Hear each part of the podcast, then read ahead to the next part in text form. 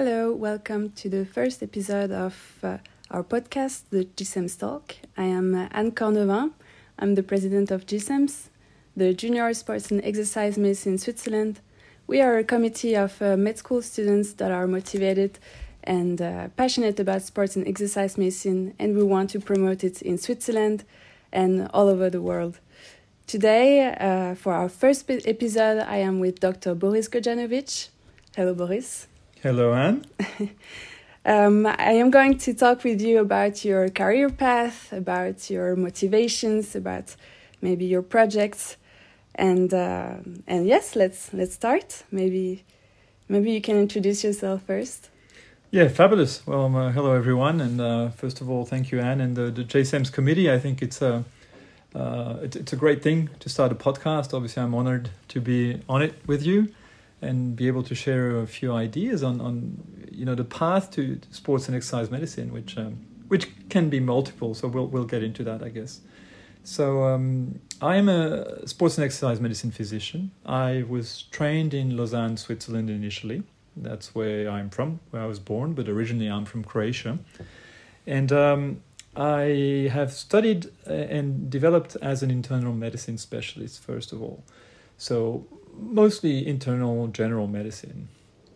And um, and along that path in Switzerland, this is a, this is a specialty that I've done. But sports and exercise medicine is not a specialty per se, so you do that uh, afterwards. But we'll get to that later. Um, I was an athlete also. Growing up, I played basketball. I ended up playing also for a national team for some time, and um, and in our top division in Switzerland. Uh, fortunately, Switzerland is not at the top of the basketball world, so that enabled me to study medicine on the side and uh, and to be where I am today. Uh, but I guess it's fair to say that I'm passionate about sports, about movement, about health. And uh, when I finished my basketball career, I went into some other sports. I did triathlon for some time. So, yeah, and I try to stay active. Um, currently, I, I, work at the, the Hôpital de la Tour in uh, Meyrin, close to Geneva, where we have a big sports medicine center, and, uh, and that's where I spend most of my time. But there are also some other activities around SEM in, in Switzerland and, uh, and abroad as well. Yeah, it's a, it's a wonderful place where you, you're able to work. Um, and yes, uh, I've heard about your your former former like um, career as a basketball player. Would you say this is what motivated you to to go into sports and exercise medicine, or did it came later? Well, I, I, was lucky enough to not suffer any serious injury during that time, so um, I didn't get that sort of intrinsic motivation to understand more about health through my injuries, which oftentimes happens uh, with the, with our colleagues um, who have gone through some things uh, on the health side.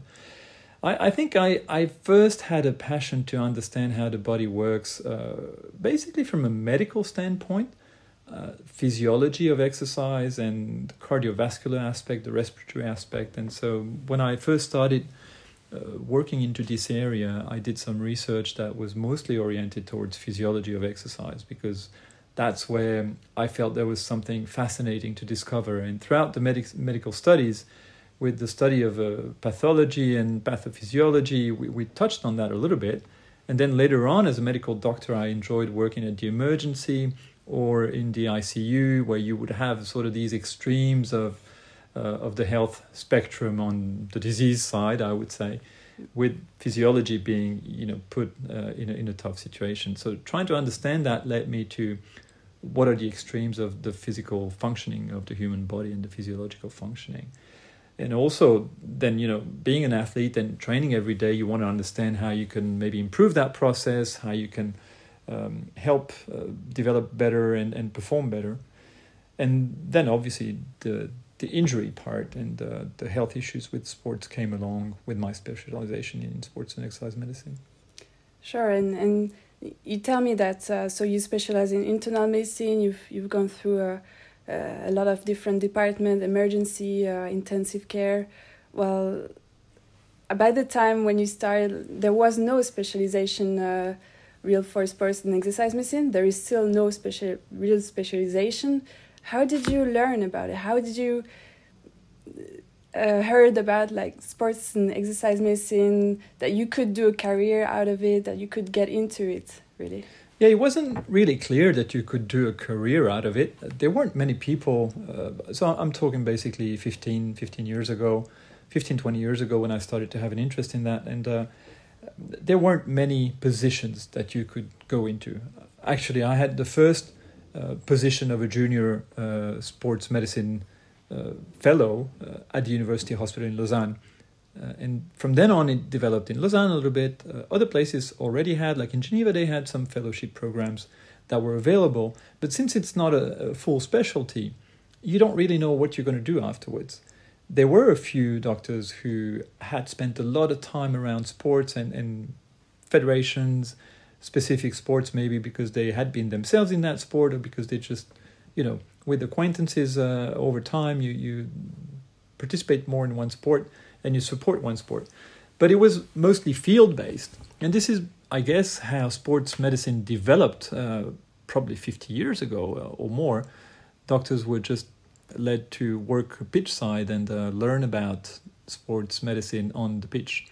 And gradually, this developed in the academic level. In many countries, have now a full specialty. We don't have it yet, but over the years, our curricula have evolved, have developed, and I think uh, they're much stronger now. And we could make the case actually in Switzerland to to really have a full specialty. I think the relevance of sports and exercise medicine is not something to prove anymore. It's it's there, it's established. But back then, it was uh, you had to have that sort of motivation and drive or belief that there was something special that you want to do in this. And uh, along the way, you've got to sort of see uh, what area of sports medicine could be interesting uh, to to develop. And I guess that was a part of my medical training in general, being a, a special, not a specialist, but a generalist as an internal medicine um, background, is I felt sports medicine offered so much breadth of domains, areas that you could develop in, that I don't think that I ever really specialized into any one of them. I just have the interest for sports and exercise, and we'll maybe we should talk about that exercise word a little bit as well um, it is so broad and you can learn so many things about basically how the body functions and how it dysfunctions. Yes, of course, and and we we see it in other countries that are maybe more developed in sports and exercise medicine. We see that in the UK they have a their their own specialization. Australia to other countries. So uh, so it's a bit yeah, it's something in Switzerland I think uh, would be very interesting to develop, and I think we're going towards it. But of course. Uh, it's also a, a long uh, a long uh, path to go.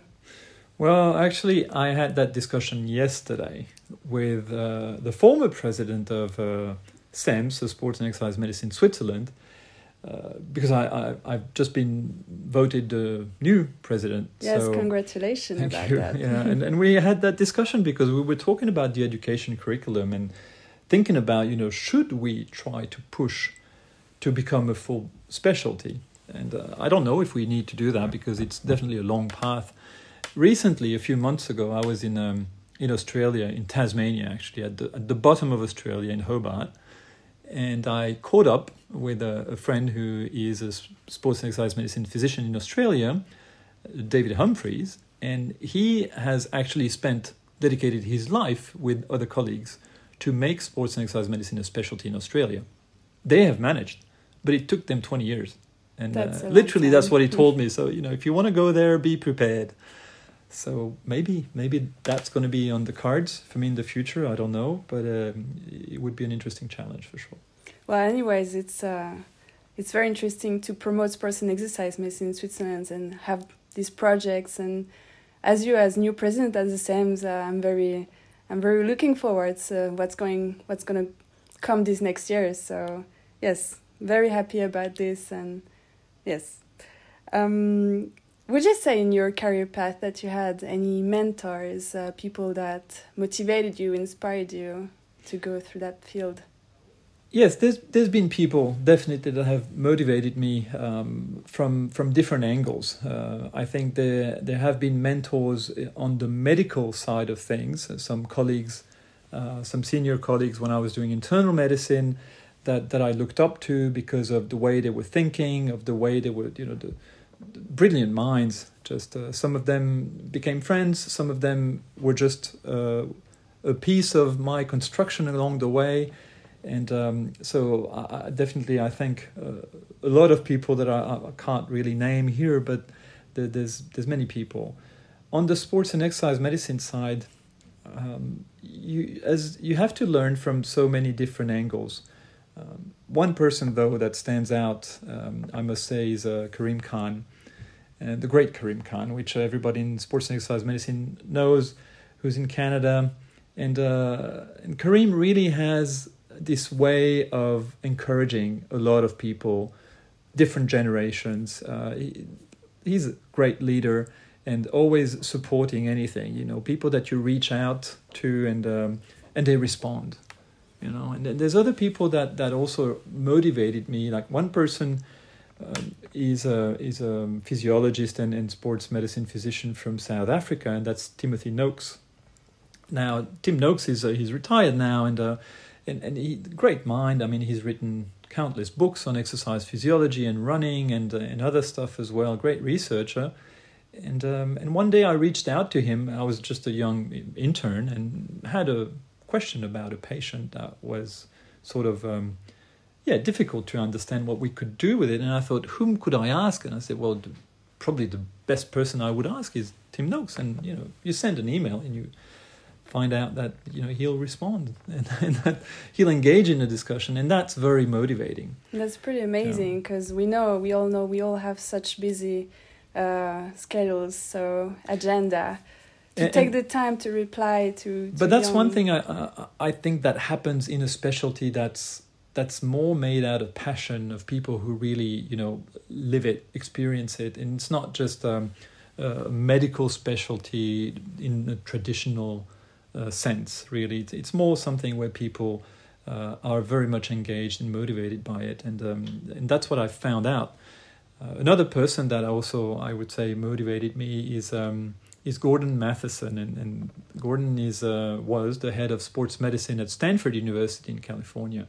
And when I was looking to go abroad to develop a little bit my research and my understanding of sports medicine and exposure to other countries, I reached out to a few people in the world and. Um, you know, and you think, where would I want to go? What's a good place? Like oh, Stanford, I think is a pretty good place, right? And so you look up, you write to someone, and they respond and, and i was lucky enough to go and visit and it, it, was a match and i could spend a year and a half there with him. And so he really supported me. And this is just by reaching out just a random email you know a younger doctor from switzerland who says hey i'm here. I'd like to come. What do you think? And um, and i guess today when i talk to some of my younger colleagues these are some of the messages that i will give them you know just be confident you know if you have a dream if you want to push the envelope in that field because you're passionate about it, just reach out to people.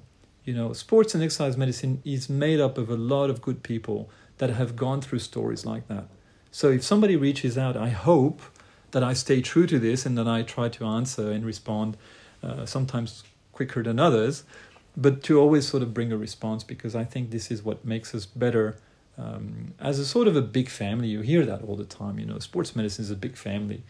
I don't know if it's a big family, but it's made up of people who really uh, like to support uh, the others as well. Well, that's really good to hear. I think a lot of uh, med school students really have no idea or have only a few informations about sports and exercise medicine, about the way to, to reach out, you know, and and to know that uh, we can, we, we should try to reach out and, and just go for it. I think it's a really good advice. Well, but you've also, I mean, JSEMS has developed the mentorship programs for the students, and uh, I mean, all the work you're doing is really to show there's a path for these students, and that that path is not necessarily a straight line, but it's just a, a path that's made up of people that you can meet, uh, get to know, and, and with all the meetings that you organize and things like that, I think this is this is the right way.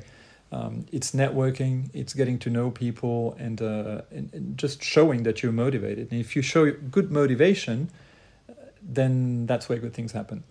Yes, sure. And this mentoring program, by the way, is still available. So uh, for the students listening to us uh, today, you can reach out. You can go on our website, on the JSEMS uh, website, and just have a look, uh, see see what we propose, and we would be very very happy to to answer you and talk with you. Um, so you say your advice to to to younger doctors, to students, med students, would be to reach out. Do you have any other advice you could give to to the youngs?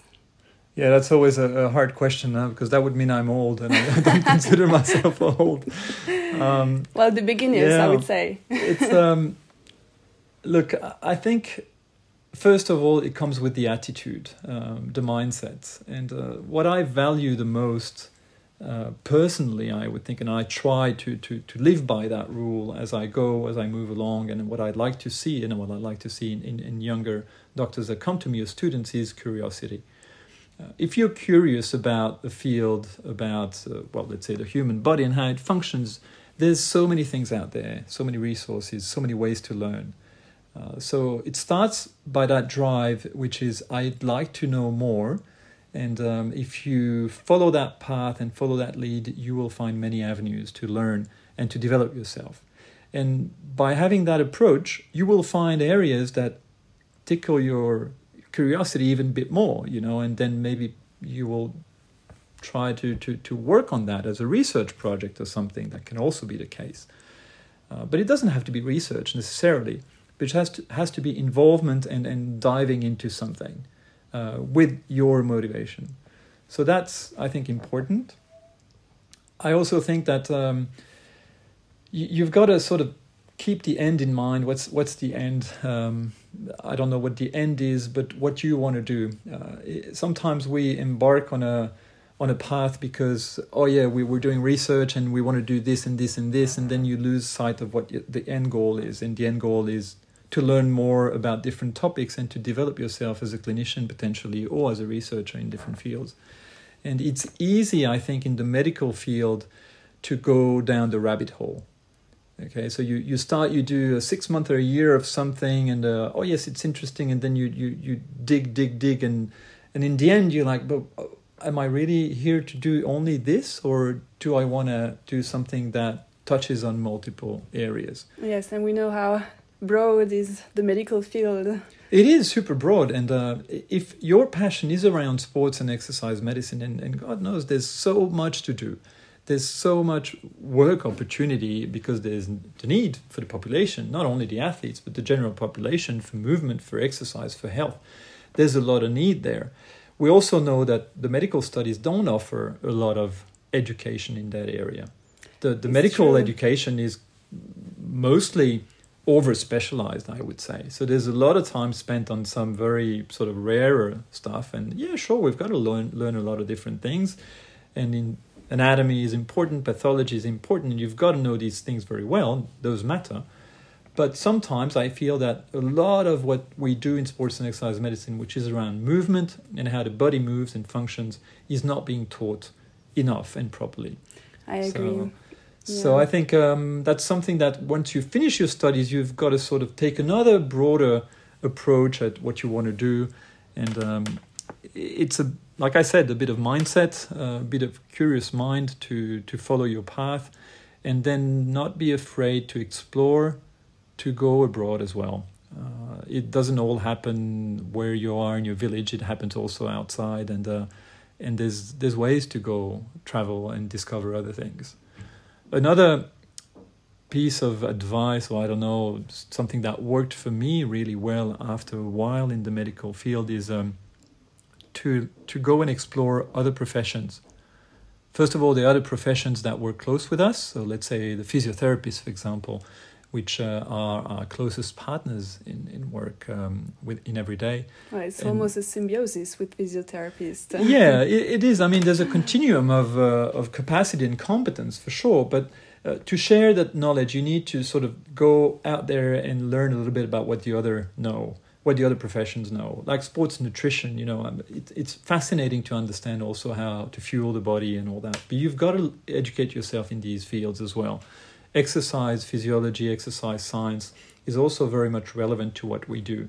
And you can't learn everything in your medical curriculum. So you got to go out there and go to, to educational opportunities that are from these other fields. But not only in the science and medical field, but also from from other areas of knowledge and humanities. Uh, I mean, I, I learned so much reading other books uh, be it novels or be it just non-fiction, that enlighten uh, the, the, the thinking. Uh, I think one of the main areas that I spent time um, trying to understand a little bit and still do is how we think and uh, how we sometimes don't think very straight and very well and that's when we're biased in, in our thinking mm. the thinking errors the, the whole cognitive biases domain which is a fascinating area of uh, behavioral psychology and uh, the learning uh, aspects of it. Of course in the end we are all humans and of course uh, we have to take this uh, in count when we, we see our patients uh, as ourselves doctors. We, we are not just doctors we are humans too and, and we grow uh, we grow personally. So of course uh, I agree with you the psychology part is such a big important aspect of, of medicine of, of living of yeah of life in general. So yeah and I think that that teaches you a little bit about how to manage complex situations when you when you have that sort of capacity, you, you've you've learned a little bit about uh, taking a step back and looking at the big picture, but also how to work within teams and how to be part of a team and how to help. Uh, uh, live in a, in an interdisciplinary team where decisions are not made by one person, and you know, medicine has that sort of history a little bit or tradition, I would say almost that the doctor uh, decides right and, and gives orders. I mean we've all experienced that in our the medical curriculum. yes. Mm, paternalistic and all that for sure. Uh, i think this is a thing of the past and needs to to remain a thing of the past and we wouldn't want to see that anymore. But we have to collaborate. We have to understand that every piece of the puzzle has a say and has a role. And so that's um, that's what i continually try to develop also in the way i work would you give yourself some advice about your younger self when you were you're 25 30 years old? Yeah that's a tough one. That's a tough one because uh, i was lucky i think to to meet great people along the way and uh, and and to try to push um, my dreams or you know the the the ideals that i wanted to to achieve in in sports and exercise medicine. And uh, uh with with all those great encounters i think i've managed to make my path a little bit. But um, i guess one thing that is important is uh, to always remember to take care of yourself and be sure to, to continue living by what you think the ideal is. If you're in sports and exercise medicine and you want to you know talk about the importance of being fit and healthy and a good life balance and um, and all these things we've got to always keep that in mind that it's important um, and it's way too easy to just go into work, work, work, work, work all the time. Um, especially if you're motivated and if you're curious about things, then you do that all the time. So I think it is part of what one has to do if you want to develop and grow in this area, but also always keep in check the importance of where your balance is, and um, and that's that would be my advice maybe. Thank you very much. I think we could talk uh, about this subject for hours, but uh, let's keep this a bit short. Uh, uh maybe you can you have a mantra, something uh, uh, in conclusion you wanna you wanna say. Yeah, I guess um, first of all is um, walk the talk. Um, we've got to stay true to what we say, preach, and and you know do that. Um, I think it's it's easy again to be caught up in too much work. Uh, everything needs to go fast and uh, too much demand. You know, people are always uh, too much patience and all of that. You know, it can be too much. It shouldn't be seen as being too much, but we just gotta always keep in mind that you, you've got to walk that talk. So if you think that it's important to communicate with others and to work in a team, well, do that. You know, don't just say it, but do that and uh, for every bit of thing that you consider is important, um, well, press pause and just look. Okay, I've been talking about this, and but am I really doing that? Uh, like I'm thinking about this when I see patients that are uh, like in overtraining or in burnout, close to burnout, and all that, and you know, pause and reflect. And how do you feel? Well, actually, I could be close to burnout if I continue like that. All right. Well, if you tell that person, you know, you should try to manage this and you should do a bit more of rest and look after your sleep well, do it as well for yourself. So I think walk to talk is is one definitely, and the other one is um, never stop learning and never stop relearning and, and unlearning because there's, uh, as we know, medical knowledge changes, evolves, and the things that we thought we knew can evolve. And so you need to challenge that and you need sometimes to learn again to improve the way you can then work with other people. All right. So, people, walk to talk and keep learning. I think that's a very good conclusion. And we'll see you soon for another episode. Thank you very much, Boris. Thank you, Anne, and long live uh, the JSM Talks. Thank you Bye, very everyone. much. Bye.